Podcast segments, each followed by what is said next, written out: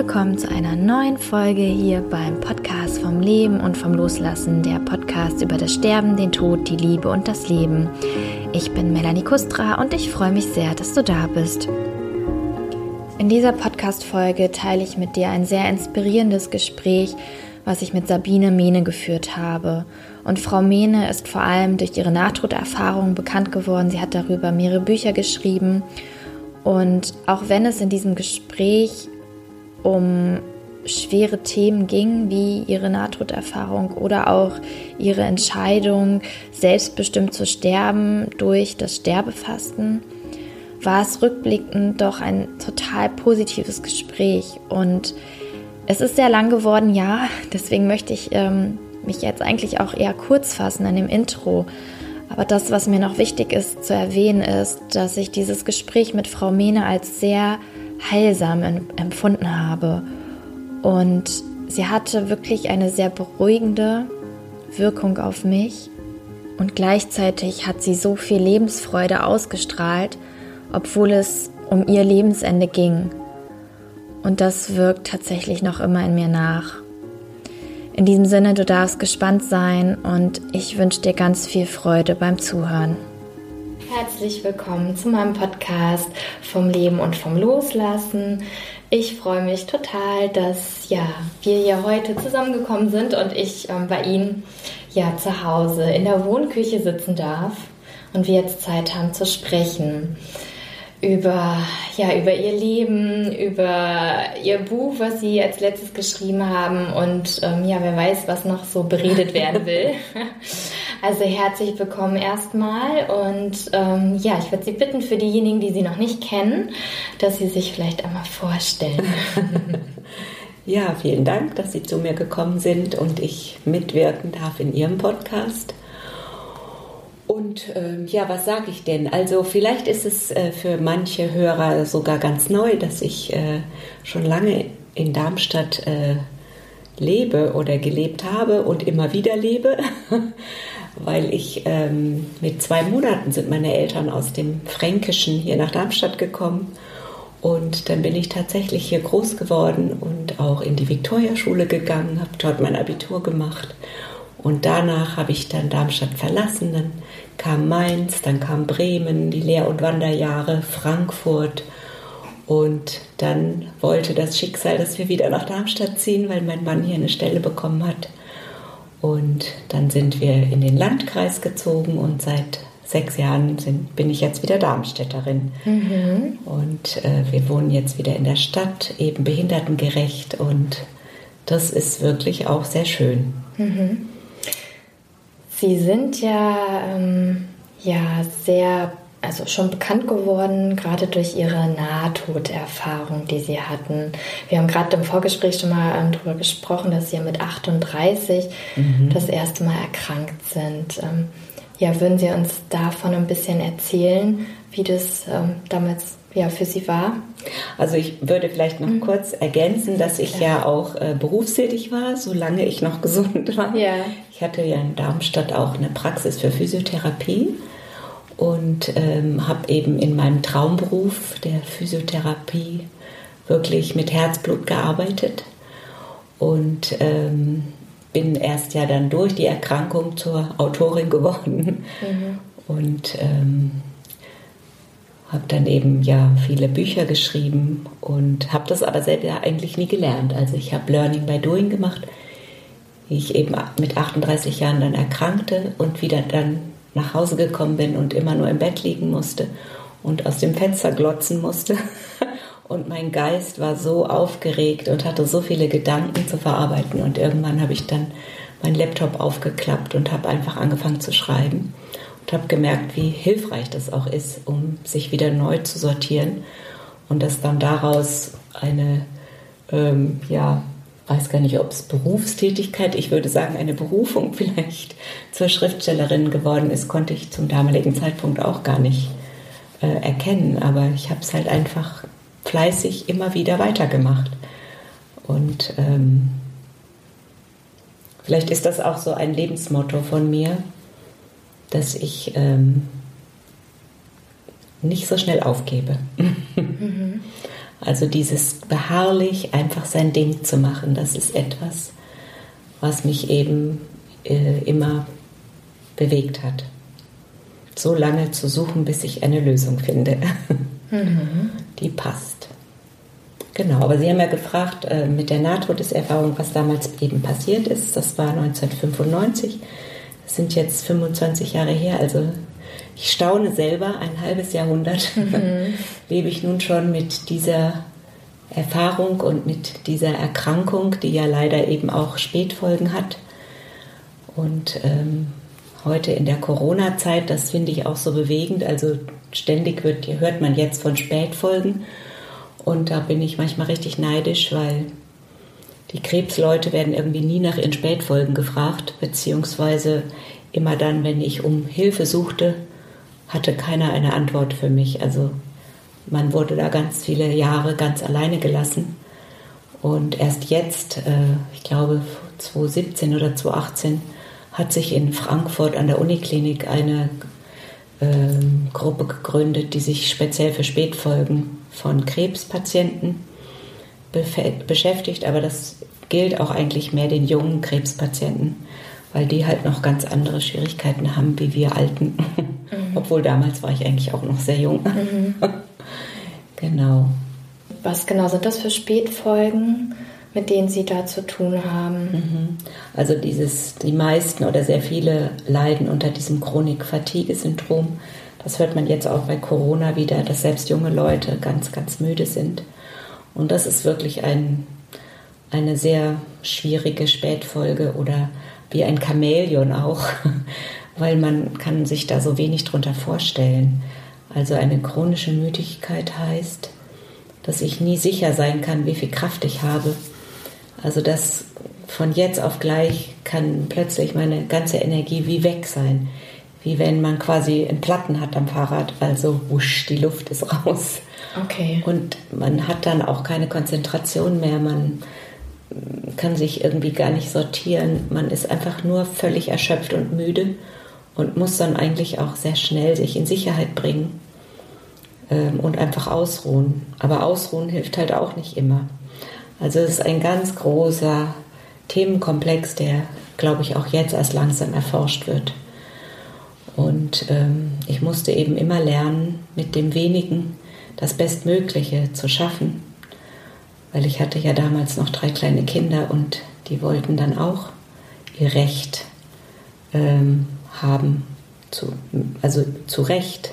Mhm. Ich war ja Mutter und da muss man dann irgendwie findig werden, aber es ist nicht so einfach.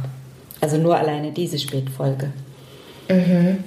Das heißt, es, Sie haben dann auch noch mehr als, als die chronische Müdigkeit. Ja, mhm. also ich habe mein Herz hat sehr gelitten und mein Verdauungstrakt, mein, mein äh, Darm, meine ganzen, die ganzen, alle meine Drüsen, diese endokrinen Drüsen, Schilddrüse, Nebennierenrinde, Eierstöcke, also alle diese Hormon- äh, Tools meines Körpers haben also schwer eins auf die Mütze gekriegt. Das heißt, ich substituiere eben mit künstlichen Hormonen, aber das ist halt nicht das, wie wenn die Hormone in echt äh, mhm. produziert werden. Auch die Bauchspeicheldrüse arbeitet nicht mehr richtig. Das ist schon echt mühsam. Mhm.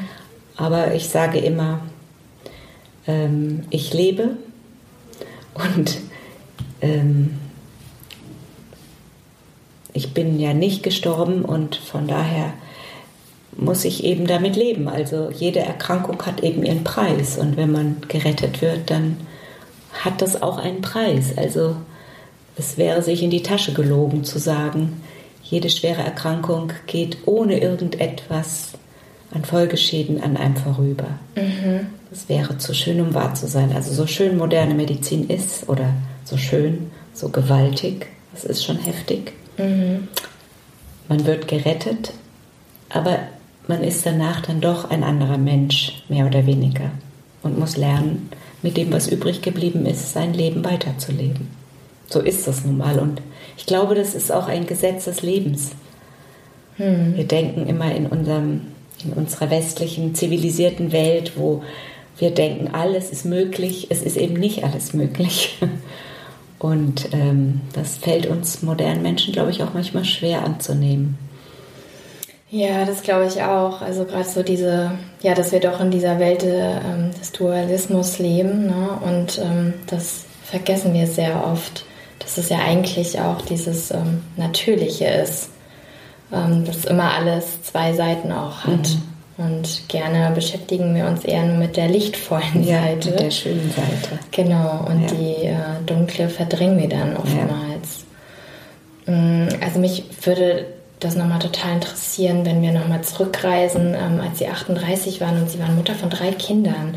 Also, weil ich habe jetzt ein Kind und ich frage mich so, wow, also das kostet echt so viel Kraft und Energie und also, wie war das damals für Sie? Wie, wie, ja, was hat Ihnen da geholfen, ähm, das alles zu schaffen?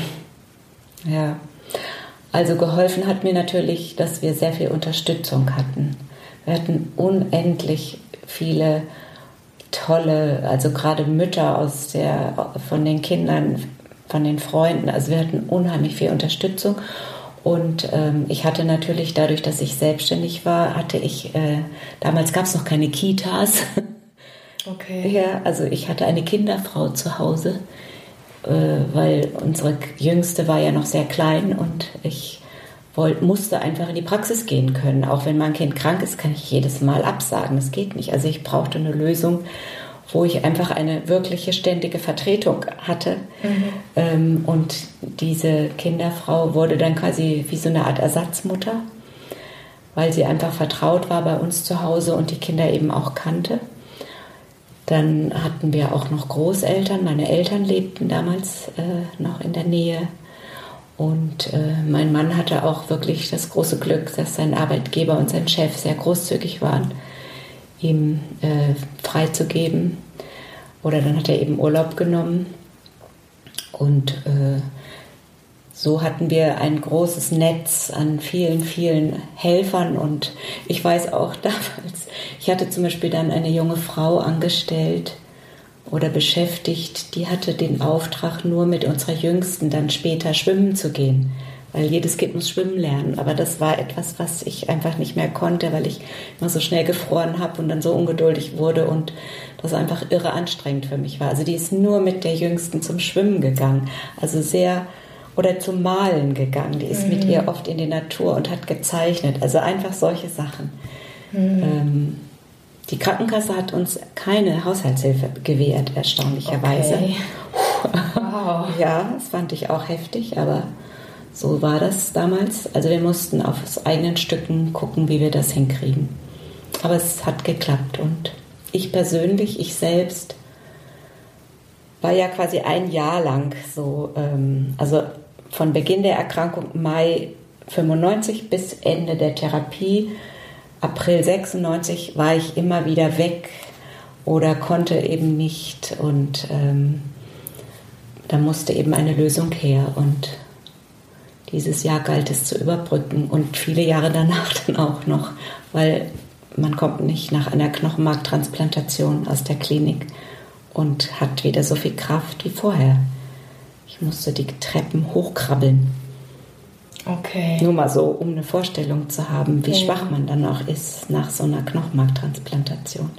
Aber der Mensch ist ein zähes Gebilde mhm. und er entfacht seine Lebenskraft oft dann doch erst in der Not. Und das war für mich auch äh, verblüffend zu erfahren, auf welche tolle Ideen ich dann auch immer wieder oder wir immer wieder gekommen sind, um eine Lösung zu finden. Mhm. Hm. Ja, in der Not zeigt sich die Kreativität. Ja, oder auch unser Überlebenstrieb vielleicht Trieb, sogar. Mhm. Also ich glaube, dass das wirklich auch etwas ist, was in uns äh, angelegt ist, was eigentlich jeder Mensch ähm, hat, was aber erst wirklich freigeschaltet wird, wenn es dann soweit ist. Also man kann viel üben, man kann viel planen, man kann viel vorbeugen. Aber bestimmte Dinge werden in ihrer ganzen Kraft erst dann aktiv, wenn es wirklich soweit ist. Und das finde ich toll. Also darauf können wir ja alle vertrauen, mhm. dass wir diese Fähigkeit haben. Mhm. Ja, ist eigentlich schön, dass Sie das so sagen, weil ja, das glaube ich auch. Wir unterschätzen uns da ganz mhm. oft ne? und ähm, wollen uns halt durch ja, möglichst detaillierte Planung mhm. gut vorbereiten, absichern und ähm, ja, aber das dann doch, wenn man nicht die Wahl hat, äh, da irgendwie was Größeres als der Verstand sich mhm. vorstellen könnte, wirkt. Ja. Und wir müssen es, glaube ich, nur zulassen. Ja, also ich finde, Vorbereitung ist gut, ist immer mhm. gut. Ich sage ja auch, wir können Sterben üben. Mhm. Manche Leute sagen, das können wir nicht üben. Doch, wir können es üben. Mhm. Wir können es genauso üben, wie wir Klavier lernen, wie wir Autofahren lernen. Also wir, der Mensch hat ähm, so viel Hirnpotenzial, er kann es nutzen, mhm. aber es muss halt eine bestimmte Intention dann auch da sein, es nutzen zu wollen. Also deswegen ist Vorbereitung immer gut. Mhm. Aber es gibt eben dann Momente im Leben, wo wir wirklich äh, vertrauen dürfen oder müssen und wo wir dann kurzzeitig, und so war das bei mir auch, einfach alles wieder freigeben, damit das mehr an Möglichkeiten wirken kann. Also das äh, war ja auch dann 95, wie ich diese Nahtodeserfahrung geschenkt mhm. bekommen habe, so sage ich das heute. Mhm. Die kam erst in dem Moment, wo ich wirklich gesagt habe, und jetzt kann ich nicht mehr, jetzt gebe ich einfach alles frei. Erst dann. Mhm. Schon krass. Und das weiß ich von vielen anderen auch, mhm. äh, mit denen ich in den letzten Jahren äh, sprechen konnte oder im Austausch war, dass, dass bei vielen dieser Moment eine Schlüsselrolle hatte. Okay, ähm, ja, wir wollten ja eigentlich den Fokus auch so mehr auf das ähm, äh, gar nicht so auf die Nahtoderfahrung mhm. machen, aber ich würde trotzdem ganz gerne äh, hier nochmal nur einhaken, weil jetzt, ähm, ja, ich habe wirklich auch noch nie, nie, mit jemandem reden können, äh, der eine Nahtoderfahrung mhm. hatte. Und deswegen, ähm, ja, wäre es mir jetzt doch, also wäre ich Ihnen dankbar, wenn Sie da nur ganz kurz für uns beschreiben könnten, was Sie da erlebt haben oder an was Sie sich vielleicht auch noch erinnern können. Mhm. Also ähm, erinnern kann man sich immer an eine Nahtoderfahrung. Das ist zum Beispiel ah, ein Kriterium okay. für eine tiefe Nahtoderfahrung. Das vergisst man nie mehr. Das ja. sagen alle. Okay. Also das ist vielleicht auch der Unterschied zu, es gibt äh, zum Teil ja auch noch spirituelle Erfahrungen und andere Erfahrungen, aber mhm. so ein Erlebnis kann man nie mehr vergessen. So frisch in mir aktiv, wie wenn es gerade eben passiert wäre. Und ähm, also um es kurz zu fassen, ich bin aus dem Körper ausgestiegen, oben über den Kopf, hier an der Fontanelle. Das finde ich auch erstaunlich. Das nennen wir das Kronenchakra. Zack, war ich draußen ohne Vorwarnung. Und das Irrste fand ich und finde ich immer noch, dass ich dann, ich wusste sofort, ich bin außerhalb von mir, da unten liegt mein Körper, ja, das bin ich, aber das hat mich nicht mehr interessiert. Und das Irre ist gewesen, dass ich ähm, plötzlich wusste, es gibt mich auch ohne Körper und möglicherweise sogar lebendiger oder klarer oder ähm, intensiver als mit Körper und als ich jemals für mich für möglich gehalten hatte weil bis dahin dachte ich immer, der Mensch ist das, was er in seinem Körper ist. Mhm. Natürlich gibt es eine Dimension, die den Menschen überschreitet, aber das zu erleben ist eben noch mal was anderes. Also dieses Gefühl, es gibt mich auch ohne Körper, ich lebe. Boah, das war ganz, ganz irre. Dann gab es keinen Raum, keine Zeit, das alleine ist schon irre. Und ähm, also ich sage immer, den Tunnel habe ich ausgelassen, da hatte ich gar keine Zeit mehr.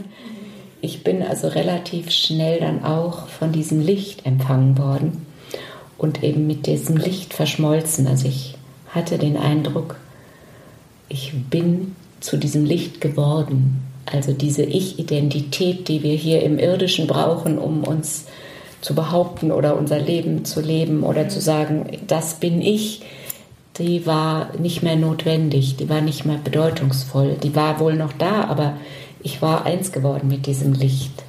Oh, und das ist, das ist wirklich sehr irre. aber hatte auch in meinem Fall dann zur Folge, dass ich lange wieder brauchte, wieder im, wirklich im Irdischen anzukommen. Und ja, ich hatte dann auch noch einen sehr, sehr, sehr, sehr eindrucksvollen Lebensrückblick. Mhm. Und äh, ja, ich würde es jetzt einfach mal dabei mhm. belassen, weil es ja, gibt danke. ja genug Beispiele, wo man das ja. auch nochmal nachhören kann. Und ich bin dann genauso schnell wieder über den Kopf zurückgekommen, okay. wie ich raus bin und fand dieses Zurückkommen ganz, ganz schrecklich und hatte auch ganz lange und auch immer wieder das Gefühl, dass diese irdische Hülle eigentlich zu klein ist für dieses, diesen geweiteten Geist, sage ich jetzt mal, für diesen Spirit, den ich da äh, in den ich eintauchen durfte, das passte irgendwie ganz lange nicht mehr wirklich zusammen. Mhm. Das war auch mühsam. Wow. Und vielleicht muss ich noch dazu mhm. sagen, ich wusste damals nichts von Nahtoderfahrung. Okay. Ich wusste gar nicht, was, es, was das ist, erstaunlicherweise. Aber ich wusste oder ich, ich wusste, dass dieses Erlebnis mich äh, stützt und stärkt für alles, was dann noch auf mich zugekommen ist. Also es wirkte in mir, obwohl ich kein klares erkennendes Bewusstsein dafür hatte. Trotzdem war es wirksam. Das finde ich ganz besonders, weil mhm. ich erst Jahre später überhaupt Begriffe und Erkenntnisse dann darüber gewinnen konnte. Trotzdem hat es mich äh, begleitet und beschützt, um überhaupt die ganze Therapie zu überleben. Ich glaube, ohne dieses Erlebnis hätte ich das nicht geschafft. Mhm. Das ist meine feste Überzeugung. Wow, ähm, ja, vielen Dank äh, fürs Teilen und für den Bericht, für den Kurzbericht. ähm, man, ich habe immer wieder auch mal gehört und gelesen, dass es angeblich auch möglich wäre, über Meditation zum Beispiel ähm, so eine ähnliche Erfahrung zu machen.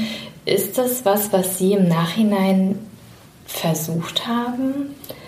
Nein, das habe ich gar nie versucht. Also ich habe zwar meditiert, habe aber auch gemerkt, dass mir Meditation gar nicht so gut tut, mhm. weil das eher die Trennung vom Körper befeuert hat. Also ich konnte dann oft ganz leicht wieder rausgehen. Das fand ich für mich dann nicht so hilfreich. Aber ähm, es gibt ja bei der Meditation diese sogenannte Satori-Erfahrung. Und ich kenne auch viele, die äh, deswegen auch meditieren um mhm. diese Erfahrung zu bekommen, aber man kriegt sie geschenkt. Also es gibt keinen Garant. Es gibt Leute, die meditieren zehn Jahre und haben sie trotzdem nicht bekommen. Die haben dann andere Erkenntnisse natürlich gewonnen, das ist außer Frage. Und es gibt auch viele, die nennen das dann Meditationserfahrung, also die so eine bewusstseinserweiternde Erfahrung während der Meditation haben. Ja, das gibt es und ich glaube auch, dass aus diesem Grunde auch schon in den Jahrhunderten vor uns die Menschen eben in anderen Kulturkreisen auch meditiert haben. Mhm. Weil dieses Wissen um diese Erfahrung ist ja nichts Neues. Mhm. Das ist ja, die ist ja so alt, wie die Menschheit ist. Sie hatten ähm, davor erwähnt, dass Sie überzeugt davon sind, dass man Sterben üben kann. Mhm. Ähm, wie, wie kann man das üben? Können Sie uns, können Sie uns da ein paar Beispiele geben? wie, wie, wie Sie das üben oder geübt haben für sich? Mhm. Also ich denke, die erste Übung ist, dass wir einfach äh, spüren lernen, was bedeutet für uns der Tod. Also Sterben ist noch nicht der Tod, das ist der Weg dorthin. Aber ich bin vielen Menschen begegnet, die eine unglaublich große Angst vor dem Tod und dem Sterben haben. Und ich war sogar erschrocken, muss ich Ihnen gestehen, dass ich sogar mit äh, vielen gläubigen Menschen sprechen durfte, die aber trotzdem Angst vor dem Tod haben und vor dem Sterben. Das hat mich dann sehr nachdenklich gemacht, denn eigentlich ist ja die Religion auch dafür da, uns zu helfen, eine andere Sicht oder einen anderen Umgang auf, den, auf das Sterben und den Tod zu bekommen. Mhm. Aber ähm, da hat sich eben auch in dem, im 20. und im 21. Jahrhundert unheimlich viel gewandelt durch die Industrialisierung und durch die Wissenschaften sind wir alle so ein bisschen mehr verkopft worden und wollen eben immer für alles quasi die wissenschaftliche Erklärung haben. Erst dann können wir es wirklich glauben. Mhm. Und ähm, das hat mich eben dann so überrascht, dass Leute, die aber glauben oder sagen, sie sind gläubige Christen, dass sie trotzdem mit ihrem Glauben die Angst vor dem Tod nicht verloren haben. Also der erste Schritt ist, sich zu fragen oder sich zu trauen, überhaupt mal an dieses Themenpaket dran zu gehen. Und ich habe ja so einen, so einen flotten Spruch gefunden, ähm, also das von hinten denken. Ich denke immer gerne von hinten. Mhm. Und äh, von hinten denken heißt eben, dass wir dann auch das Schwere, das vermeintlich Schwere, viele empfinden das Sterben und den Tod als schwer, mhm. dass wir das eben dann ähm, eigentlich noch angehen können, wenn es noch leicht ist. Also wenn der Tod noch gar nicht klopft und uns schon vielleicht ähm, in der Mache Mangel hat, mhm. ähm, sondern dass wir einfach uns auch denkerisch und, und Empfinder, also im Empfinden uns einfach mal damit beschäftigen. Und da bietet uns das Leben ja eigentlich ganz, ganz viele Möglichkeiten. Wir müssen sie eben nur pflücken, wie wir eben auch gerne Blumen pflücken dass wir sagen, ja, wenn mir das Schicksal etwas vor die Füße legt, dann kann ich es verdrängen. Klar, ist eine tolle Möglichkeit. Auch ich habe viele Dinge mit Erfolg verdrängt, weil man manchmal einfach Luft braucht und Schutz. Aber wir können uns auch bestimmte Themen einfach nochmal vornehmen und einfach mal sachlich betrachten. Und dafür ist ja so ein Podcast wie der ihrige eine tolle Möglichkeit. Mhm. Glauben Sie, dass die momentane Situation ähm, auch eine gute Möglichkeit ist ähm, in Bezug auf Corona, dass es da so, ja, dass wir so ein bisschen, vielleicht frage ich mich manchmal, in die Richtung geschubst werden, so um uns da nochmal genauer auch mit unseren Ängsten auseinanderzusetzen? Also ich würde es mir sehr wünschen, aber im Moment spüre ich eigentlich, wir waren schon mal weiter, habe ich das Gefühl im Umgang mit Sterben und Tod. Im Moment habe ich den Eindruck, dass wieder ganz, ganz viel Angst herrscht. Also dass mhm. viele Leute viel mehr Angst haben, vielleicht auch eine diffuse Angst. Beziehungsweise sie haben natürlich auch Angst, krank zu werden, was ich gut verstehen kann. Also die Bilder, die man dann im Fernsehen gesehen, äh, gezeigt bekommt, das möchte ja auch keiner haben. Mhm. Also eine Intensivstation ist ja schon eine Nummer. Mhm. Und ähm, davor haben viele Menschen Angst. Und was mich im Moment manchmal ratlos oder auch fast ein bisschen wütend macht, in Anführungszeichen, Wut ist kein guter Ratgeber, aber nachdenklich macht, ist, dass ähm, wieder so getan wird, als könnte jede Krankheit geheilt werden. Und das empfinde ich als eine Lüge. Also es stimmt einfach nicht, dass wir die Bevölkerung beruhigen können, wenn wir sagen, oh, wir haben so und so viele Intensivbetten und Deutschland ist so super aufgestellt und wir haben so viel. Wir haben ja jetzt auch in den Medien schon gelesen und gehört, dass wir zwar viele Intensivbetten haben, aber zu wenig Pflegepersonal zum Beispiel. Also ja, wenn so eine Pandemie dann über eine ein, eine, auf die ganze Welt quasi, über die ganze Welt ähm, kommt, dann werden wir wieder konfrontiert mit unseren uralten, ganz archaischen Ängsten und möglicherweise auch mit unseren uralten Fähigkeiten. Denn äh, solche Krankheiten und solche Pandemien gab es auch schon immer. Und natürlich war das immer furchtbar und schrecklich. Wir müssen nur an die Pest mhm. oder die spanische Grippe denken wie viele Menschen sind gestorben und wie viel Leid kam über die Menschen. Mhm. Und trotzdem ging das Leben irgendwie weiter. Mhm. Also ja, wir müssen ein bisschen, finde ich, mehr Vertrauen. Mehr Vertrauen. Und jetzt für die jetzige Situation finde ich es halt auch ähm, gerade wichtig, auch für die alten Menschen, dass wir uns trauen, mit ihnen zu sprechen. Weil ich glaube, viele alte Menschen wollen gar nicht mehr auf eine Intensivstation. Aber es traut sich keiner, das mit ihnen zu besprechen, was da möglicherweise passieren würde. Also eine 93-Jährige würde vielleicht sagen, auch wenn ich jetzt Corona kriege, dann war es das halt. Dann darf ich halt mit Corona gehen und nicht mit dem Schlaganfall oder mit mit einem Herzinfarkt oder mit einer schweren Krebserkrankung. Also das vermisse ich so ein bisschen. Wir sind wie in so einer Blase des Schreckens gefangen und mhm. Wir haben auch gar nicht genug Personal und Möglichkeiten, um mit den alten Menschen zu sprechen, mhm. weil auch in den Altersheimen halt viel zu wenig Personal ist und ich finde es sehr traurig, dass die alten Menschen so eingesperrt sind und keinen Besuch bekommen dürfen. Und das ja. ist jetzt schon zum zweiten Mal. Das stimmt. Das macht ganz, ganz viel mhm. Leid. Ja, ich glaube auch, dass die, die Angst vor der Einsamkeit bei vielen mhm. größer ist als mhm. die Angst vor Corona. Ja. Ne? ja. Ja, umso erstaunlicher, dass, dass Sie ja, ähm, ja so in, in dieser Zeit, wo viele ähm, sich Sorgen machen, dass sie ähm, sterben könnten, sich sie ähm, da eine ganz andere Einstellung zu mitbringen und ja auch ein ganz ähm, ja, bewegendes Buch geschrieben haben mhm. ähm, zum Thema Sterbefasten. Und ich habe da auch mal eine Dokumentation zu gesehen und ähm, ja, mir hat das davor auch gar nichts gesagt.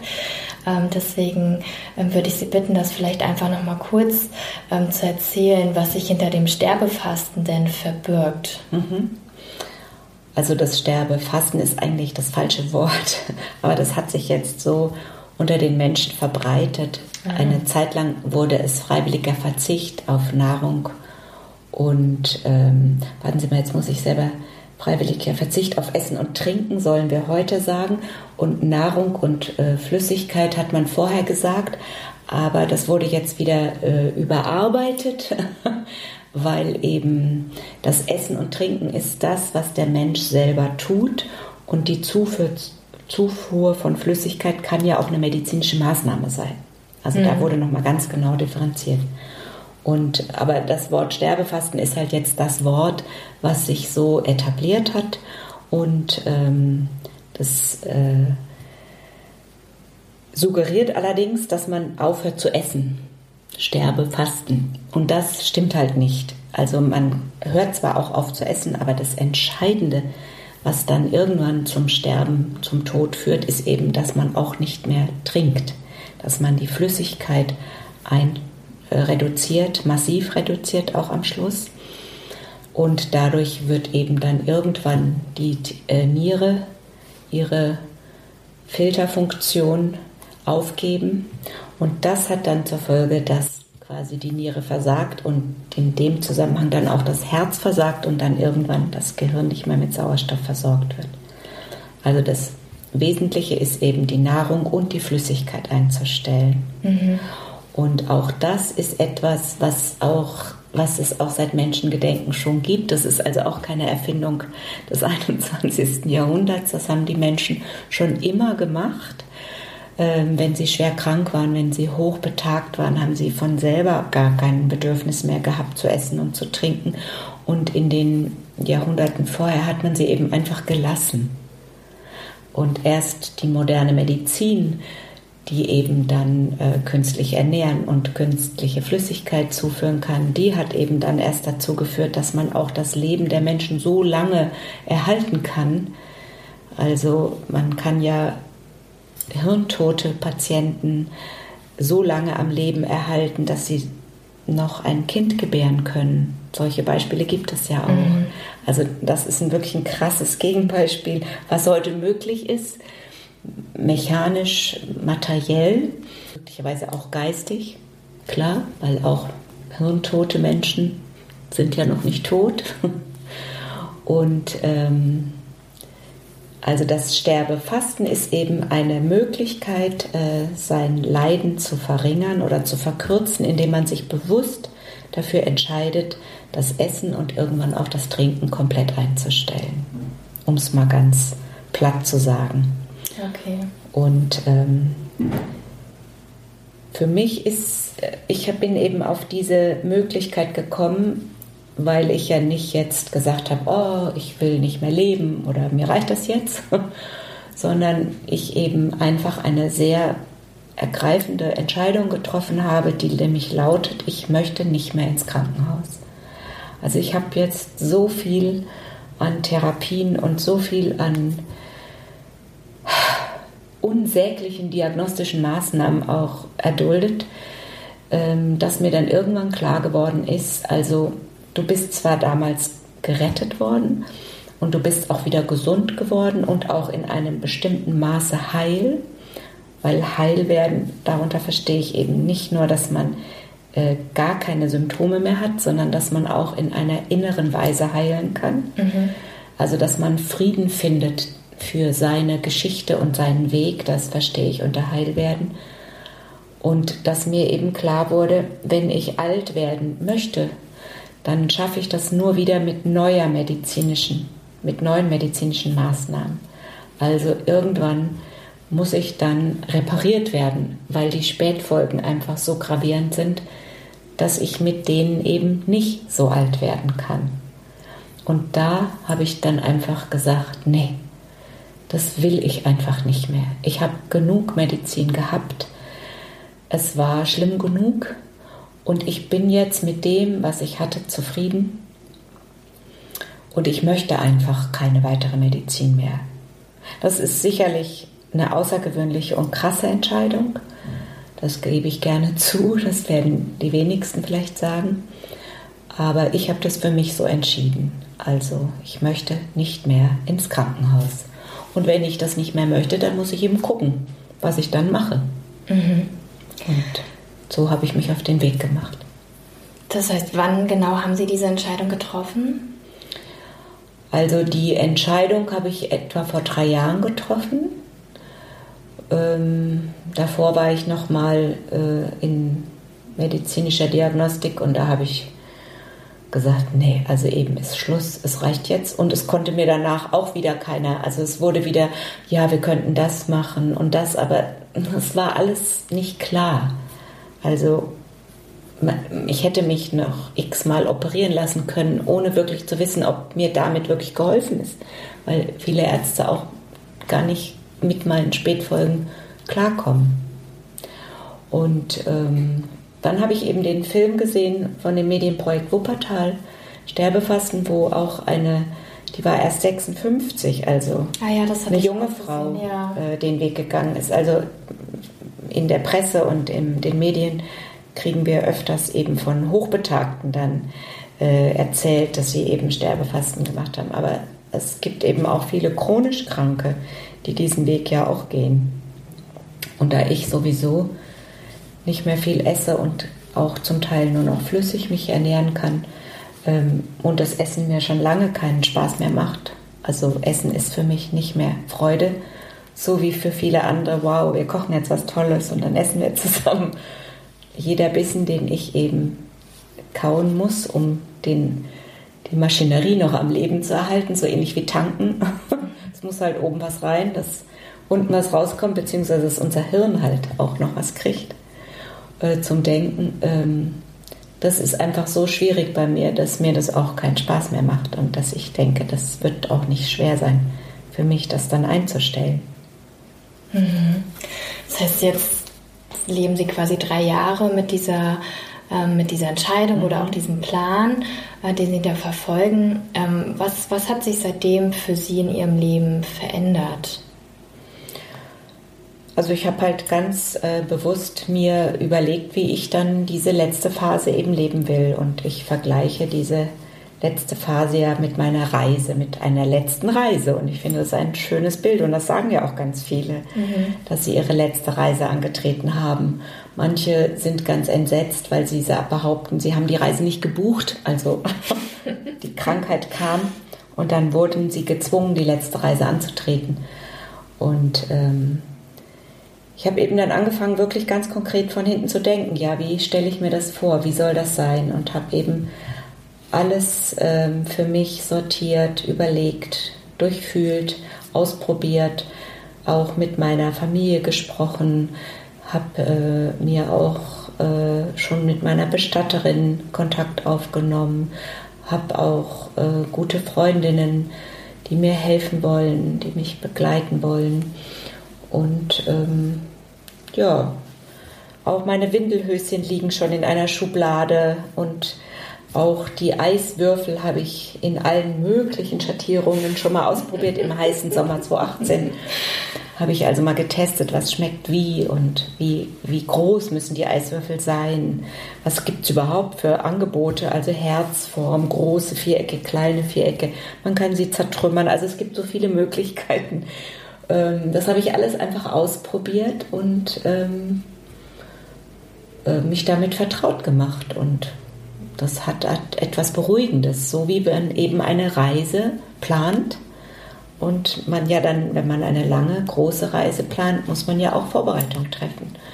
Und das äh, habe ich alles jetzt gemacht. Und wenn ich jetzt das Go gebe, also wenn ich jetzt, aber ich muss das nochmal differenzieren. Also ich, ich mache das nicht vom Verstand, dass ich sage, so jetzt, sondern ich gehe da ganz stark nach meinem Inneren, wie, wie es sich von innen zeigt. Also ich vertraue auch da dass ich den richtigen Zeitpunkt wissen werde und dann gehe ich los.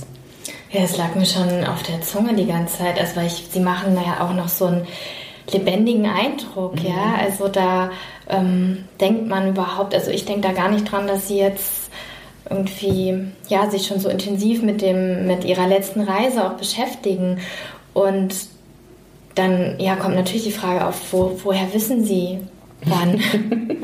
Das weiß ich einfach, ja. weil in meinem Leben äh, die ganz, ich habe das auch in meinem Buch geschrieben, also diese, ich habe immer schon sehr in jungen Jahren schon sogenannte Vorahnungen gehabt, also bestimmte ganz essentielle Themen in meinem Leben, die wusste ich immer schon vorher.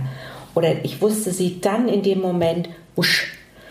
Und es hat immer gestimmt und ich habe jetzt einfach gelernt im Laufe der Zeit ähm, darauf zu vertrauen, dass wenn wieder so eine Vorahnung sich ankündigt in einer bestimmten Deutlichkeit und Klarheit, dann muss ich sie ernst nehmen.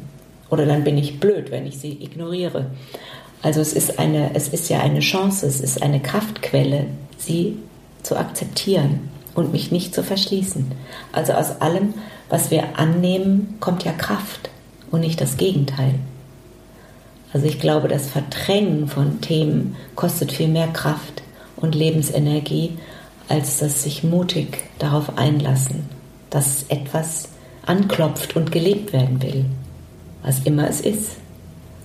Der Tod dann quasi gelebt werden will, indem sie sich dann bewusst auf diese letzte Reise machen. Ja, oder dass ich zum Beispiel in, dass ich, ähm, wie heißt dieser schöne Satz, dass ich in das Leben hineinsterbe mit jedem Atemzug. Also ich wow, drehe immer die Sachen gerne um. das muss ich sagen lassen. In das Leben hineinsterben. Wow. Weil de facto ist ja eigentlich klar, dass wenn wir auf die Welt kommen, dann sterben wir auch irgendwann. Nur leben wir halt in einem Teil der Erde, wo wir das einfach so ganz weit wegschieben können, weil wir ja so viele tolle Sachen machen und so viele Krankheiten hier gar nicht mehr so äh, bedeutungsvoll sind wie in Indien oder in früheren Zeiten, dass man eben an einer bakteriellen Infektion gestorben ist, weil es keine Bak äh, Antibiotika gab. Mhm. Und in dem Zusammenhang, ähm, da bin ich vielleicht auch, ich weiß nicht, ob ich, ob ich anders bin als die anderen. Ich glaube, dass mehr Menschen sowas eigentlich äh, fühlen, aber sie ähm, trauen sich oft nicht, das zu sagen oder für ihr Leben als, als äh, Kraftquelle zu nutzen. Ich erinnere mich noch sehr genau an alle meine äh, Geburten und ich weiß auch nicht, wie es gekommen ist, aber ich hatte dieses neugeborene Kind dann irgendwann im Arm oder erst auf dem Bauch und ich wusste, ich wusste, ich habe den Tod geboren. Und das war, boah, da hätte ich jetzt traurig sein können, aber ich war gar nicht traurig, sondern ich habe immer in diesem Bewusstsein gelebt, diese Kinder gehören mir nicht mhm. sondern sie sind durch mich in die Welt gekommen. Und das Gesetz des Kindes kann ich nicht beeinflussen. Ich kann natürlich aufpassen und ich kann alles machen, dass ich das Kind beschütze. Logisch, das habe ich auch immer gemacht bis heute, aber es liegt nicht an mir, ähm, was, wie das Gesetz des Lebens von diesem Kind sich entfaltet. Und so war ich immer eine Mutter, die ihren Kindern eigentlich auch viel zugetraut hat, vielleicht auch manchmal ein bisschen zu viel zugemutet hat, möglicherweise. ja. Aber ich habe sie auch äh, sehr früh freigegeben. Es gibt zum Beispiel ein Beispiel, da wollte unser damals vierjähriger Sohn, der hat sehr früh mit so einem Fahrrädchen fahren können und er wollte unbedingt allein in den Kindergarten. Und er musste da über so eine Wiese, also gar nicht an der Straße, an so einer Wiese entlang, es war gar nicht so weit. Und er wollte das unbedingt machen und dann bin ich mit ihm ein paar Mal den Weg gegangen und dann habe ich irgendwann gesagt, ja, okay, ich traue dir das jetzt zu und habe mit der Kindergärtnerin besprochen, mit der Erzieherin, sie möchte mich in der ersten Woche anrufen, ob er angekommen ist. Das hat sie gemacht und dann irgendwann haben wir es nicht mehr gemacht. Und am Anfang bin ich natürlich noch hinterhergeschlichen mhm. und habe geguckt. und also es ist nie was passiert. Und äh, es haben aber ganz viele Mütter gesagt, was, bist du wahnsinnig? Hä? Mhm. Und es nee, ich habe gewusst, dass der das kann und dass das klappt. Und es, so.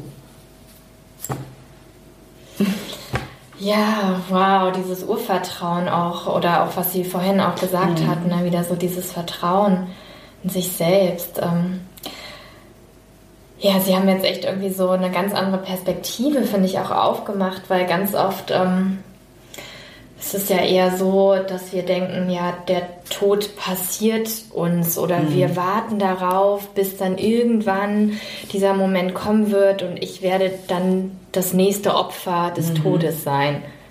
Ja. So irgendwie. Und so wie Sie da jetzt an die Sache rangehen, das ist ja eine ganz andere Herangehensweise, weil das eher so dieses aktive, aber natürliche also ich glaube, alle Mütter äh, der früheren Generationen haben in dieser Befürchtung natürlich auch gelebt und ähm, das ist einfach eine, ein Lebensthema. Also das mhm. gehört zum Leben dazu. Das ist ja das, was mich so traurig macht, dass der Tod oft so ausgeklammert wird, dass er einfach nicht sein darf. Mhm. Und er gehört dazu. Also ich finde, Sterben üben hieße ja auch einfach mal nur denkerisch. Wir müssen es noch gar nicht, unsere Gefühle können wir da außen vor lassen, aber einfach zu denken, das kann ja schon helfen. Ja, total. Dass wir nur mal drüber nachdenken. Mhm. Oder ähm, wenn uns der Tod eben vor die Füße gelegt wird, und das passiert ja doch jedem Menschen, ähm, wenn man ein Haustier hat, also äh, wenn ein toter Vogel da liegt oder also diese Dinge passieren doch ständig um uns herum. Und jetzt gerade in Corona-Zeiten werden wir ja bombardiert mit dem Tod. Dass wir das nicht mehr hören wollen, das kann sogar ich verstehen. Ich kann die Bilder auch nicht mehr sehen und ich kann übrigens auch keinen Tatort mehr gucken. da wundere ich mich immer. Die Leute gucken Krimis. Es gibt fast nur noch Krimis, aber vor ihrem eigenen Tod haben sie dann doch so viel Angst. Das finde ich schon irgendwie speziell. Ich gucke keinen Tatort mehr. Ja. Das ergreift mich zu doll. Wenn Sie sich jetzt so gut darauf vorbereitet haben, auch auf Ihre letzte Reise, gibt es denn jetzt noch irgendwas, was für Sie unerledigt ist? Naja, wirklich fertig sind wir nie. Also wir leben immer und wir können nie alles schaffen. Also irgendwas bleibt immer übrig. Also auch mit der besten Vorbereitung oder mit dem besten Timing werde auch ich ähm, nicht alles so schaffen können, wie ich es schaffen will. Aber das finde ich auch gut so, weil ähm, es bleibt immer etwas übrig, was ja vielleicht dann sich irgendwie von selber erledigt oder was auch dann die anderen noch erledigen dürfen. Man muss ja nicht jetzt so perfektionistisch sein, dass man bis zum letzten alles durchplant. Mhm. Und ähm, darüber denke ich auch im Moment öfters nach. Auch ähm, es kann ja auch mir heute ein Notfall passieren. Also es gibt ja zwei Szenarien, dass eine Notfallsituation eintritt oder dass ich eben weiß, so und jetzt, jetzt ist meine Zeit gekommen und jetzt geht die letzte Reise los. Also auch in meinem Fall bleibt etwas, was ich nicht weiß. Hm. Und das finde ich auch ähm, manchmal sehr spannend und bewegend. Also haben Sie, würden Sie jetzt rückblickend auch sagen, Sie haben Ihr Leben voll ausgekostet und waren oder sind wirklich lebendig? Ja, ich bin sehr lebendig und das fragten Sie mich auch äh, vorhin schon. Ähm, ich sehe so strahlend und so lebendig aus. Ja, natürlich. Und das ist doch auch wunderschön. Also, wenn man weiß, wie des, der Lebensweg sich entfalten kann, dann, dann kriegt man ja Kraft für das, was noch da ist. Also, die Leute denken immer, wenn ich mich mit dem Tod beschäftige, dann muss ich schon in Sack und Asche gehen. Nee, eben gerade nicht. Also mein Leben ist ein Fest und jeder Tag mein liebster Gast. So habe ich mal ein äh, Gedicht angefangen, ähm, was mit diesen zwei Zeilen beginnt. Also mein Leben ist ein Fest. Jeder Tag ist wirklich 24 Stunden. Die habe ich ja und seit ich ähm, mit, auf medizinisches Cannabis eingestellt bin, geht es mir auch wieder ein Stückchen besser. Also kann ich auch manchmal das wirklich auch genießen und nicht immer nur mit zu wenig Schlaf und ständigem Schmerz leben. Aber auch wenn der Schmerz da ist, dann ist der Schmerz da. Dann habe ich einfach gelernt, ihn in einer, wie so eine Tonspur, wie so eine zweite Spur mitzunehmen. Also wir Multitasking machen wir ja doch ganz oft. Und so mache ich eben Multitasking und der Schmerz geht einfach mit. Ich reg mich da nicht mehr auf den, der ist einfach dabei und trotzdem kann ich ja leben. Und wenn er zu doll ist, dann muss ich eben wieder gucken und oder mich hinlegen oder auch heulen und jammern und stöhnen natürlich. Aber in der Nahtoderfahrung durfte ich lernen, dass sich die Dualität aufgehoben hat. Also das irdische Sein ist immer in dem Entweder-Oder-Modus. Es ist Tag oder Nacht. Mhm. Ich bin gut drauf oder schlecht drauf. Ich habe keine Schmerzen oder ich habe Schmerzen. Ich bin ein netter Mensch oder ich bin ein Ekelpaket. Also da gibt es ja ganz viele Gegensätze. Jeden Tag haben, wo wir uns auch entscheiden können, was will ich mehr? Will ich mehr das oder will ich mehr das? Wir können ja wählen, wenn wir uns darüber Gedanken machen, mhm. dass wir es selbst sind, die Choreografen unseres Lebens. Und Sie haben ja gefragt, also ich habe für mein Leben das Gefühl, ich habe alles, was ich zu leben hatte, ja auch mit Mut und mit Tatkraft gelebt. Das ist zum Beispiel auch eine Geschichte, die würde ich mir wünschen, dass auch oft junge Menschen sich öfters mal fragen, was ist eigentlich mein Ding? Also gibt es möglicherweise auch eine Lebensaufgabe? Gibt es etwas, wofür ich brenne? Also heute haben wir oft so unzählig viele Möglichkeiten, dass wir uns gar nicht entscheiden können. Das finde ich auch schlimm manchmal für die jungen Menschen. Und äh, wirklich zu gucken, zu spüren, zu überlegen, was ist eigentlich mein Ding, warum bin ich eigentlich hier auf der Welt? ja, die Frage aller Fragen. Die Fragen aller Fragen, ja. Und jetzt mit Corona stellt sie sich vielleicht nochmal ganz neu, weil uns ja bestimmte Wege verschlossen sind auf einmal wir können jetzt nicht mehr verreisen. Oh. Und dann ist das für viele Leute ganz schrecklich. Aber wir können nach innen reisen. Also wir können nicht mehr nach so im Außen sein, aber wir können im Innen sein. Und dieses im Innen sein musste ich ja auch Monate, jahrelang habe ich in diesem Inneren gelebt. Also wie ich krank war in der Knochenmarktransplantation, das ist wie das habe ich wie als Isolationshaft tatsächlich empfunden. Ich war eingesperrt. Also was tun wir denn, wenn wir allen Möglichkeiten beschnitten werden? Dann haben wir immer noch unser Inneres, unsere Fantasie, unser Geist, unsere Gedanken. Und da sind wir einfach frei. Es kann uns auch keiner wegnehmen. Da gibt es auch dieses Lied, die Gedanken sind frei. Ba, ba, ba, ba, ba. Ja.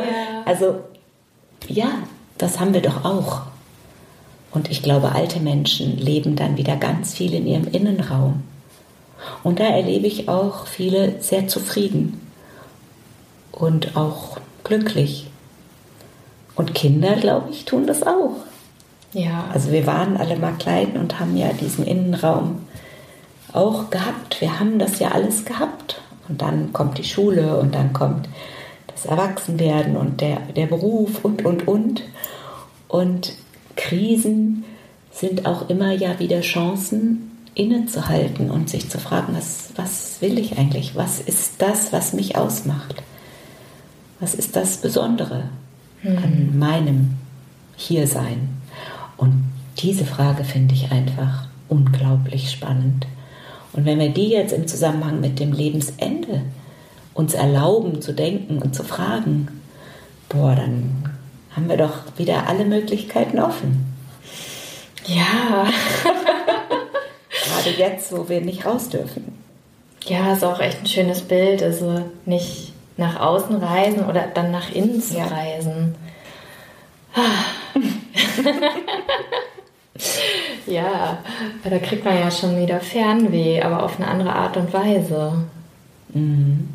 Was ist an was denken Sie, wenn Sie gerade jetzt über Fernweh denken? Ja, an diesen Frieden. Mhm. Also auch was Sie gesagt haben, dass die Dualität sich aufhebt. Ja, dann denke ich mir so, hoffentlich haben Sie recht, hoffentlich haben Sie recht.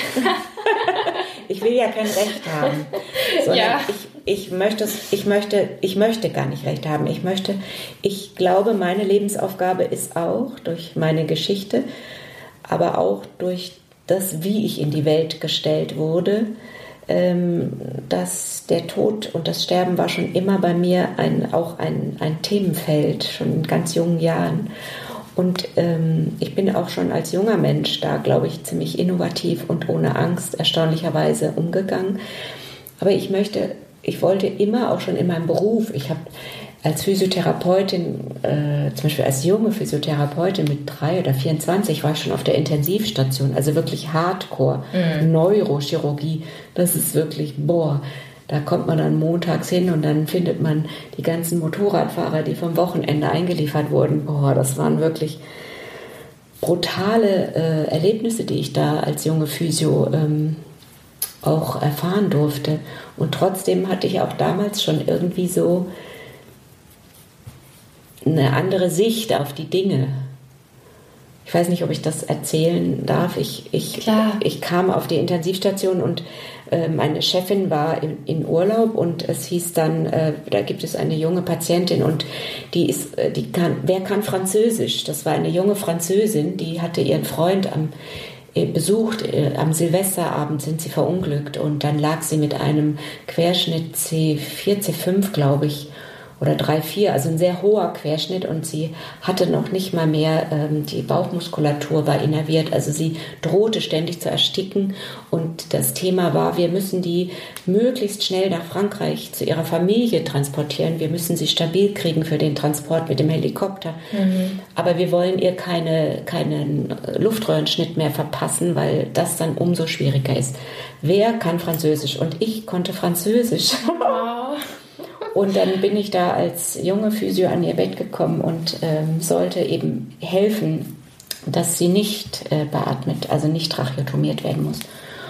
Und dann saß ich dann da an dem Bett und habe gedacht, ups, was mache ich denn jetzt? Ich habe noch nie in meinem Leben Querschnitt behandelt. Ich habe es nur gelernt, theoretisch. Und da dachte ich, oh Gott, was mache ich denn jetzt? dann habe ich eine Kollegin gefragt, die hat mir dann bestimmte Sachen gezeigt. Aber das Erste, was ich gemacht habe, war, ich habe erstmal in ihrem Bett gesessen und habe mit ihr Französisch gesprochen. Da merkte ich schon, dass ihre Atmung ruhiger wird und ihre Augen anfangen zu flackern. Also ich habe gemerkt, sie hört mich. Mhm. Und dann habe ich in meiner Verzweiflung ihr, ich habe erst geguckt, dass niemand um mich rum ist, und habe ich ihr äh, Frère Jacques vorgesungen. Ich habe gesungen auf Französisch. Und das hat geholfen. Sie hat plötzlich anders geatmet. Und so habe ich mich dann rangetastet und habe ihr eben immer erklärt, was ich mit ihr mache. Und so haben wir eine Beziehung aufgebaut. Und ähm, wir haben dann eine Wache organisiert, dass sie nicht eine Zeit lang nicht alleine ist, damit sie nicht mehr Erstickungsanfälle hat, sondern ich habe allen gezeigt, diese sogenannten Packgriffe, die man dann machen muss, um die Bauchmuskulatur zu unterstützen.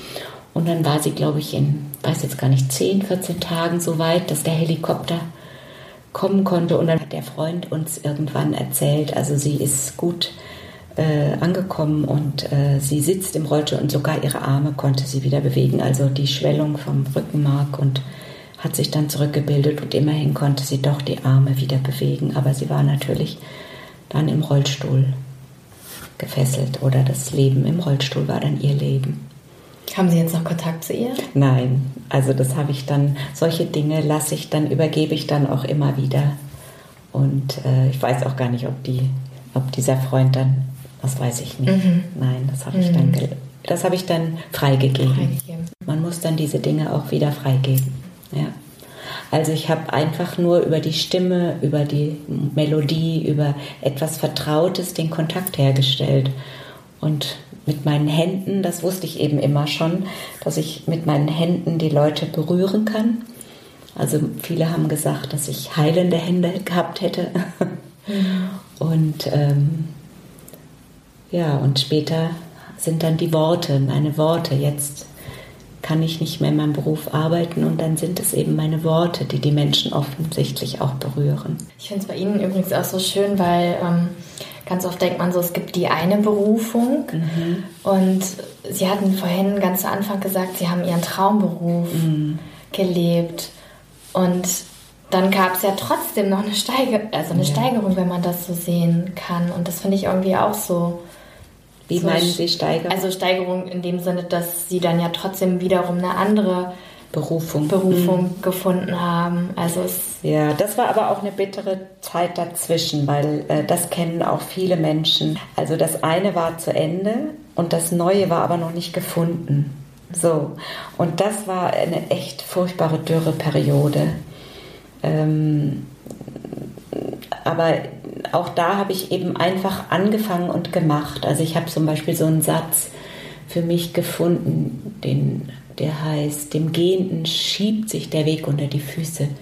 Also immer dann, wenn wir losgehen oder wenn wir weitergehen, dann kommt auch wieder das nächste, was eben gegangen werden will, mit uns, durch uns. Gut, wir müssen auch manchmal stehen bleiben und Stille halten und wieder überlegen und reflektieren und gucken und spüren, biege ich jetzt rechts ab, gehe ich geradeaus, wo soll es nach links gehen.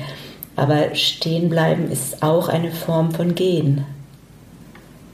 Es ist ja kein, also es passiert ja dann im Inneren wieder etwas. Also, und wenn man auch mal den menschlichen Körper einfach betrachtet, also als Physiotherapeutin, habe ich ja auch die Anatomie des Körpers so sehr geliebt. Ich habe Anatomie mit Leidenschaft gelernt. Und auch da haben, wissen wir ja, dass der Körper erneuert sich ja ständig. Mhm. Also so wie wir auf die Welt kommen, so sterben wir ja nicht. Unsere Zellen werden ja x-mal erneuert, ohne dass wir irgendetwas dafür tun. Das passiert einfach. Also alleine das, sich bewusst zu machen, ist doch, ist doch gigantisch. Mhm wir sind schon toll konstruiert. Schon ein Meisterwerk, ne? Ja, ja. hochkomplex und trotzdem so ähm, empfindsam. Also einmal nicht geguckt und das Leben kann vorbei sein von einem auf einen anderen Moment. Auf der einen Seite ist alles in uns drin und auf der anderen Seite kann es ganz schnell auch zu Ende sein. Und auch dieses Wissen, also zu wissen, heute lebe ich, heute bin ich nicht gestorben. Also auch da denke ich immer umgekehrt. Ja, ich bin nicht gestorben. Ich habe einen ganzen Tag gelebt. Das macht einfach eine größere ähm, Bewusstsein dem Leben gegenüber. Also das Wort Dankbarkeit ist natürlich auch so ein abgelutschter Begriff. Wir sollen immer dankbar sein, aber letztendlich ist es eben auch nur das, wenn wir immer mehr wollen, immer mehr, immer mehr, dann verpassen wir auch ganz viel. Also Absolut. ab und zu zu reflektieren, stehen zu bleiben und zu gucken, wow, oh, heute, das war ein Tag. ja. Und den habe ich gelebt. Den mhm. habe ich wirklich mit allen Sinnen gelebt. Das ist eine schöne Übung zum Sterben üben. ja. Weil wenn ich bewusst lebe, habe ich eine ganz andere oder eine neue Melodie, die mich auch dem Ende näher bringt, ohne Angst und Schrecken haben zu müssen. Das heißt, Sie sind befreit von der Angst? Ja, das ist natürlich allerdings auch eine Folge oder eine, äh, eine Spätfolge der Nahtoderfahrung gibt auch gute Spätfolgen. Das kenne ich also von vielen auch, die diese Erfahrung gemacht haben oder Wissenschaftler, die eben darüber geforscht haben, haben das eben auch belegen können in ihren Studien, dass tatsächlich die Angst vor dem Tod äh, ja eigentlich wie weggeblasen ist. Und deswegen mh, mm, spreche ich halt jetzt auch oft davon, dass ich, ähm, also ich spreche auch von der Schönheit des Todes. Und ich nenne mich auch eine Sterben, Sterbenskünstlerin, weil ich einfach auch helfen will, ein, ein anderes, ein neues Bild zu zeichnen von unserem Sterben. Das kann, verbietet uns ja keiner, auch andere Farben zu nehmen oder anders auf das Ende zu gucken. Das ist diese schwarze, ja. große. Ja, und in anderen Kulturen wissen wir auch, die Japaner zum Beispiel, meines Wissens tragen die eben nicht schwarz bei der Beerdigung, sondern weiß, hell. Also es gibt unterschiedliche, unterschiedlichen Umgang damit. Und ähm, für mich ist es eben auch so, wenn ich dann eben meine letzte Reise antreten werde, da gibt es ja auch dann, äh, ich weiß immer, wenn ich in Urlaub fahre, also ich brauche immer drei Wochen, um so eine einigermaßen Erholung zu haben. Und jedes Mal, wenn wir drei Wochen weg waren, dann kam immer irgendwann der Punkt, dass ich wieder heim wollte. Dann muss ich wieder nach Hause. Also ich bin auch schon länger gereist, aber auch dann kam immer nach diesen drei Wochen das Gefühl, ach jetzt möchte ich eigentlich heim, aber dann kam der nächste Schritt der Reise und dann, aber es kamen immer wieder Momente, wo ich auch wieder heim wollte. Ich weiß nicht, wäre spannend mal zu fragen, ob das Leute, die so ein Jahr Sabbatical gemacht haben, auch diese Phasen haben. Also ich wollte immer irgendwann dann heim. Und für mich ist eben dieses Sterben, mein Sterben ist eben auch eine Form des Heimkommens, weil ich eben durch die Nahtodeserfahrung die Einsicht gewonnen habe, dass ich dahin zurückkehre, wo ich hergekommen bin. Aber ich werbe auch dafür, dass wir darüber uns keine Bilder machen. Also der Mensch ist, braucht zwar immer Bilder, um sich was vorzustellen, aber also die Menschen sagen immer, eine Nahtoderfahrung ist eine Jenseitsreise. Das finde ich nicht so glücklich gewählt, weil ich möchte nicht sagen, ich war im Jenseits. Das finde ich vermessen. Ich habe, mhm. wenn, dann mal durchs Schlüsselloch geguckt. Mhm. hat schon gereicht. aber ich war da noch nicht, weil ich bin ja wieder zurückgekommen. Und ähm, auch sich Bilder zu machen, wie das Jenseits aussehen könnte, das finde ich vermessen. Das steht uns Menschen nicht zu. Ich lebe in der Gewissheit, dass es schon gut sein wird. Wenn ich meine körperliche Hülle abgelegt habe, dass dann etwas von mir, wir nennen es Seele, Spirit, der ewige Atem, weiß, es gibt viele Begriffe, dass irgendetwas bleibt. Und dahin, wo immer es sein mag, zurückkehrt, wo ich eben auch war, bevor ich eben auf diese Welt gekommen bin. Und mehr muss es für mich nicht sein. Also eine Bescheidenheit in den Dingen finde ich auch hier eher hilfreich als störend. Weil viele Bilder, die wir uns oft machen, habe ich auch erlebt, gerade bei Christen oder Fegefeuer oder was da so alles für düstere mhm. Vorstellungen in unserer Geschichte ja auch oder in unseren Vorstellungen auch heute noch existieren, ähm, sind ja vielleicht Bilder, die von Menschen aus welchen Gründen auch immer gemacht wurden, die aber nicht unbedingt helfen, die Angst vor dem Tod zu reduzieren. Also es offen zu lassen. Ja. Wir müssen nicht immer alles wissen, mhm. sondern wir können vertrauen, dass auch hier gut für uns gesorgt ist. Und dann werden wir auch wieder frei. Die ganzen Religionen sind hilfreich, aber sie haben auch so viel Leid unter die Menschen gebracht. Sie haben so viel Krieg heute bis heute. Wir bekriegen uns, weil der eine das glaubt und der andere das glaubt. Und bestreiten uns über Bewertungen und Vorstellungen. Das äh, Recht haben. Lassen wir mhm. das doch mal beiseite. Gehen wir doch mal wirklich zurück. Was ist der Mensch? Wir sind alle nur zu Gast hier auf diesem Planeten. Ob wir christlich oder ähm, buddhistisch oder ähm, islamisch, glaube ich, so sagen wir, denken oder fühlen oder glauben, es ist egal. Hm. Wir sind nun mal Menschen und der Mensch ist mit Krankheiten konfrontiert und muss sich mit seinem Ende irgendwie jeder kann auch sterben.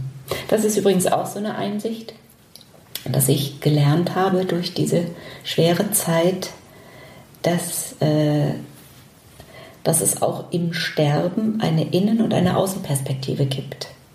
Und alle Menschen, die beruflich oder die äh, als Angehörige Teil eines Sterbeprozesses sind, sind eher von außen betrachtende und mitfühlende. Und jeder empfindet dann den Sterbeverlauf eben mit dem, was er mitbringt oder was er jetzt aushalten kann. Aber es gibt auch da eine Innenperspektive, von dem der geht. Und diese Innenperspektive, von dem der geht, zeigt sich dann oft nicht mehr unmittelbar denen, die am Bett sitzen, weil ja die Menschen auch irgendwann nicht mehr sprechen können oder sich mitteilen können. Und ich war ja auch in diesen Zuständen, wo ich nicht mehr mich mitteilen konnte oder wo ich nur noch Schmerz war und nur noch die nackte Verzweiflung, wo ich in einer völlig anderen Zwischenwelt schon war. Und auch in dieser Zwischenwelt konnte ich erfahren, dass auch da äh, bestimmte Mechanismen greifen, zum Beispiel, dass auch da äh, körpereigene schmerzlindernde Substanzen ausgeschüttet werden. Die werden aber eben erst vom Körper produziert, wenn es soweit ist. Und so dass ich auch da zu dieser Überzeugung gekommen bin, dass jeder Mensch sterben kann. Wir können alle sterben, wir kommen alle auf die Welt und keiner soll mir sagen, dass das auf die Welt kommen Honigschlecken ist und so wundervoll aussieht. Wir schweigen geflissentlich darüber und nehmen es in Kauf, dass die Menschwerdung oder auch wenn Tiere geboren werden, die Tiere machen es oft ja ganz alleine, die haben ja noch nicht mal eine Hebamme. Also wir können das. Auch immer mehr Frauen, die ganz ja, alleine genau. gebären. Ja, genau. Also wir können es eigentlich, wenn wir uns darauf einlassen und wenn es, aber es kann auch dabei eine Mutter oder ein Kind sterben. Und in früheren, früheren Jahrhunderten war immer klar, wenn eine Frau schwanger ist, dann wusste sie und die Partner auch, wow, wir kriegen ein Kind, aber es kann auch sein, dass was schief geht, weil die Medizin eben noch nicht so weit war. Wir haben immer in diesem Bewusstsein gelebt. Mhm. Und das sollten wir vielleicht ähm, trotz moderner Medizin oder gerade wegen der modernen Medizin unsere alten Schätze mal wieder auspacken und angucken. Und uns daran erinnern. Und uns daran erinnern und sie in Beziehung setzen zu dem, was heute ist. Ich glaube, dass es sehr hilfreich wäre, auch für Politiker, die jetzt oder die vor vielen Jahren die Entscheidung getroffen haben, die Krankenhäuser gesund zu sparen. Und jetzt haben wir zu wenig Personal. Also die menschliche Arbeit, das menschliche Tun, wir können nicht alles mit Maschinen ersetzen. Es geht einfach nicht. Zumindest nicht beim Leben und beim Sterben. Also beim Geborenwerden. Ja, ja. Und irgendwie ähm, habe ich mich letztens gefragt, weil oftmals geht es auch immer eher darum, möglichst alt zu werden. Ne? Mhm. Oder auch wenn, mhm. wenn meine Mutter mir zum Beispiel irgendwie berichtet, der und der ist verstorben mhm. oder so. Ne? Ähm, und dann frage ich manchmal schon so äh, aus Reflex, auch ja, wie alt ist er denn geworden? Mhm. Und dann, ja, also wenn es dann irgendwie ja, sagen wir jetzt um die 60 ist, also, oh Gott, ja, viel oh, zu früh. Viel zu früh, ja. Und dann habe ich letztens hab ich irgendwie gedacht, hm, vielleicht sollte man, vielleicht ist die Frage falsch, die wir uns mhm. stellen. Ja. Also wieso fragt man denn, vielleicht sollten wir fragen, ja, und war er oder hat er seine Lebensaufgabe mhm. gelebt? Hat er erfüllt bis dahin gelebt, ja. Ja, ja ich glaube auch, wir, wir, ähm, wir haben zu hohe Erwartungen. Wir können sie natürlich auch haben, weil ja die Medizin auch heute viel kann. Also mhm. mich gäbe es ja auch nicht mehr, wenn ich nicht die Medizin bekommen hätte. Beziehungsweise wenn ich vor 70 Jahren gelebt hätte oder wenn ich in einem anderen Erdteil gelebt hätte, hätte ich das nicht geschafft. Das ja. muss man sich einfach mal klar machen. Also auch, auch äh, diese Defibrillatoren, die, diese Geräte, um einen Herzstillstand äh, zu unterbrechen und das Herz wieder zu stimulieren, die sind, glaube ich, 50, 60 Jahre alt. Aber wir leben in dem Bewusstsein, als Katze schon immer gegeben. Nee, Medizintechnik ist was ganz Neues. Ja, und gleichzeitig ja auch toll, dass es das dann auch ja, oftmals natürlich, gibt, ne? natürlich. dass wir das verwenden ja. können. Aber auch da nochmal auch wieder die Verhältnismäßigkeit. Also es muss doch nicht jeder bis zum bitteren Ende beatmet werden. Schon gar nicht, wenn er in seiner Patientenverfügung es formuliert hat. Anders, hm. Also dann muss das, finde ich, auch durchgesetzt werden. Da wären wir bei der Selbstbestimmung im Sterben. Das ist ja auch ein Thema von mir. Und ich finde, die Selbstbestimmung fängt ja aber im Leben schon an. Mhm. Nicht erst im Sterben. Das stimmt, wenn man also, dann gar nicht mehr. Wenn wir selbstbestimmt sterben wollen, dann sollten wir auch selbstbestimmt leben. Und dann heißt es, wir sind verantwortlich für uns und unser Leben. Also auch jetzt für die Corona-Situation wäre dann eben zu fragen, ja, Selbstbestimmung heißt dann eben, dann setze ich halt diese Maske auf. Auch wenn ich das total blöd finde, auch mir fällt es total schwer, damit Luft zu kriegen durch mein Herz. Aber dann mache ich es halt. Hm. Es gibt Schlimmeres. es gibt immer auch noch Schlimmeres. Obwohl der Spruch ist blöd. Damit kann man nicht den Menschen kommen, wenn sie in Not sind. Ich musste vorhin noch dran denken, als sie, ähm, ja, jedes Leben hat ein Ende. Und äh, ich habe, bevor ich hierher gekommen bin zu, zu dem Gespräch, habe ich noch so eine Karte gezogen aus meinem Kartendeck. Mhm. Und ähm, wie es äh, äh, der Zufall so wollte, habe ich den Tod gezogen. Wow. und dann dachte ich echt so, ernsthaft? Oh, ernsthaft? Was soll das? Heute ist auch noch Freitag der 13. Oh nein. Ach, ja, und dann stand da als ähm, Satz drunter, ich lerne, dass jeder, jedes Ende ein neuer Anfang ist. Mhm. Genau. Und es gibt ja noch den doofen Spruch äh, mit der Wurst, ne? Ja, die Wurst ja, genau. Ja, ja. Damit bin ich groß geworden. Ja. Also das mit dem Ende, genau. Also für mich ist es eben kein Ende, sondern es ist eine, eine Umwandlung. Mhm. Ich äh, wechsle nur meine Seinsform, so sage ich etwas philosophisch vielleicht. Ja, absolut. Also ich lege mein irdisches Kostüm mhm. ab, was ich bekommen habe für meine Aufgabe hier und gehe in einen anderen äh, Zustand über.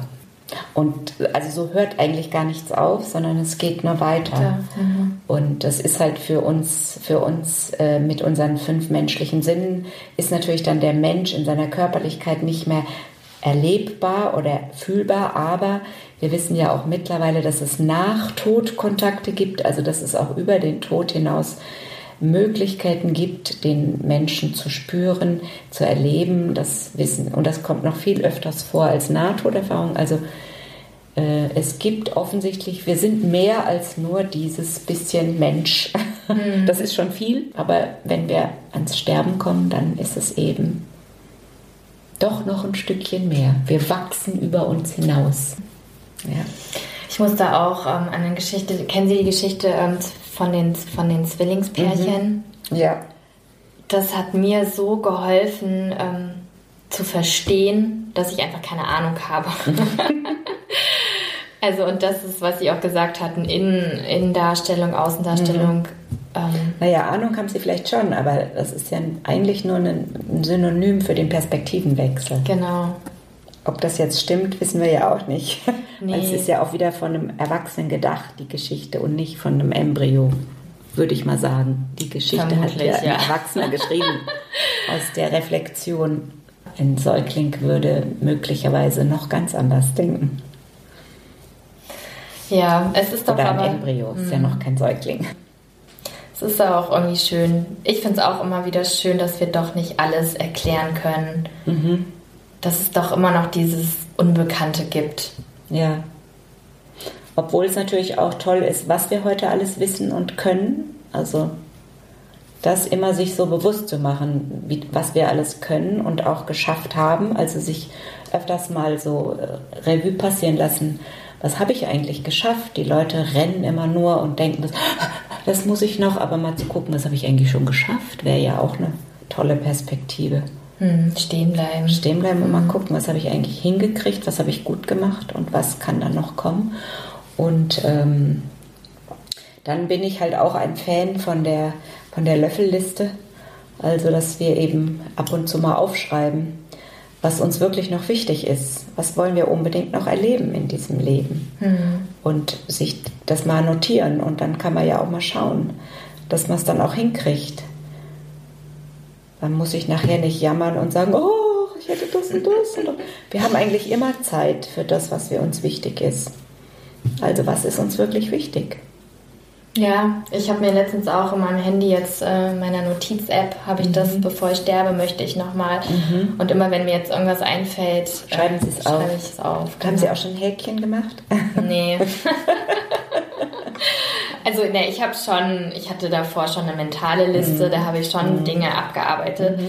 Aber ich habe dann schon gemerkt, ähm, oh je, wenn ich das jetzt immer mehr und mehr abarbeite, heißt das dann, dass ich früher sterbe. genau, dass mein Ende dann. Nein, kommt. es kommen also, immer neue Wünsche. ja, also. Ähm, es kommt ja immer Neues. Das Leben ist doch so wundervoll. Ja, es ist wirklich. Und ich empfehle auch immer ab und zu mal die Goldwaage zu nehmen. Also wirklich mal ganz klein, kleinteilig abzuwägen, was mir wichtig ist und was ich unbedingt will. Also es muss ja nicht immer die große Reise sein oder eben diese gigantisch großen Sachen, sondern es gibt ja manchmal so Mini-Sachen. Aber wenn ich die gemacht habe, gefühlt habe, erlebt habe, geschmeckt habe, weiß der Kuckuck, was immer wir für Begriffe wählen und bewusst sage, wow, jetzt gerade war es ja. Mhm. Häkchen. Kann mir doch keiner mehr wegnehmen. Check. Ja, also dieses Minimalistische also nicht immer, aber ab und zu mhm. wechseln, sowohl als auch. Immer wieder, wie, bei gut, wie beim guten Tanz. Wenn ich gut tanzen kann, wechsle ich ja auch leicht und locker die Perspektive oder die Haltung oder den Schritt. Und wenn wir so unser Leben als einen Tanz oder ein sowohl als auch verstehen und nicht immer nur ein Entweder oder, dann wäre auch der Tod kein entweder oder, sondern ein sowohl als auch. Weil erst im Sterben erfüllt sich ja eine Lebensgeschichte, egal wie lange sie gedauert hat, wenn ich bereit bin, das so zu sehen. Man kann auch mit 19 das Leben vollendet sein oder mit drei Jahren. Das wissen wir schon. Wow, ja, dann macht es den Tanz rund quasi. Dann wird der, der Tod in den Tanz integriert. Ja. Und vielleicht auch nochmal bewusst zu sein, die Angst ist auch nichts Schlechtes. Also Angst ist auch etwas, was uns ja aufrüttelt. Angst zu haben ist etwas ganz Wichtiges. Weil wenn ich Angst habe, erhöhe ich die Aufmerksamkeit. Also Angst vor dem Tod ist per se nichts Schlechtes. Die Frage ist nur, was mache ich damit? Also an manchen Tagen verdränge auch ich den Tod. Da sage ich, nö, jetzt tue ich so, als dauert es noch ganz, ganz, ganz lange. Was ist Zeit? Also würden Sie sagen, es ist gar nicht unbedingt das Ziel, dass man jetzt im Leben die Angst vor dem Tod verliert? Diese, also grundsätzlich ist Angst was Gutes. Und wir können uns eben immer fragen, wenn die Angst kommt, dann können wir ja fragen, was habe ich zu lernen? Was gilt es zu beachten? Für was zeigt sich mir die Angst? Für was ist sie jetzt da und wichtig? Und dann gilt es ja oft, einen neuen Lernschritt für mich zu erkennen. Weil wir ja immer die einzelnen Schritte in unserem Lebenslauf, die müssen wir uns ja auch immer wieder erarbeiten, erkämpfen auch manchmal. Manches kommt uns im Schlaf und andere Dinge, da müssen wir uns richtig für anstrengen. Also ist doch spannend, das Leben. Ja. Absolut. Ach ja. Vielen, vielen Dank, Frau Mene. Und Sterbenskünstlerin, ja, ich finde, das passt total. Und ich finde, Sie malen ein ganz, ganz tolles Bild. Und, ähm, Aber das heißt nicht, dass ich ganz leicht sterben werde. Auch ich rechne damit, dass es mühsam bei mir sein könnte. Mhm. Ja? Ich weiß es nicht. Sie wissen es nicht, ja. Aber es wird schon irgendwie klappen. Wenn meine Zeit dann reif ist, ja. Ich hoffe sehr, dass dir diese Podcast-Folge gefallen hat und dass du gestärkt und inspiriert aus diesem Gespräch rausgehst. Und zwei Dinge sind mir noch wichtig zu erwähnen. Und zwar zum einen, alle Informationen zu Frau Mene und zu ihren Büchern findest du in meinen Show Notes oder auf ihrer Homepage www.licht-ohne-schatten.de. Und dann habe ich in dem Gespräch auch eine Geschichte erwähnt, die ich dann natürlich ganz vergessen habe zu erzählen.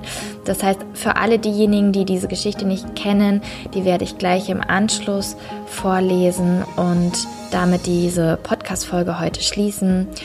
Und deswegen verabschiede ich mich jetzt schon mal und ja, wünsche dir alles, alles Gute und ich hoffe, dass wir uns bei der nächsten Folge wiederhören. Und nun folgt das Gespräch zwischen dem ungeborenen Zwillingspärchen, was sich im Bauch seiner Mutter unterhält. Sag mal, glaubst du eigentlich an ein Leben nach der Geburt? fragt der eine Zwilling. Ja, auf jeden Fall. Hier drin wachsen wir und werden für das, was draußen kommen wird, vorbereitet, antwortet der andere Zwilling. Ich glaube, das ist Blödsinn, sagt der erste. Es kann kein Leben nach der Geburt geben. Wie sollte das denn bitte schön aussehen? So ganz weiß ich das auch nicht. Aber es wird sicher viel heller als hier sein und vielleicht werden wir herumlaufen und mit dem Mund essen. So ein Unsinn habe ich ja noch nie gehört. Mit dem Mund essen? Was für eine verrückte Idee. Es gibt doch die Nabelschnur, die uns ernährt. Und wie willst du herumlaufen? Dafür ist die Nabelschnur viel zu kurz. Doch, es geht bestimmt. Es wird eben alles nur ein bisschen anders. Du spinnst. Es ist noch nie einer zurückgekommen nach der Geburt. Mit der Geburt ist das Leben zu Ende. Punkt um.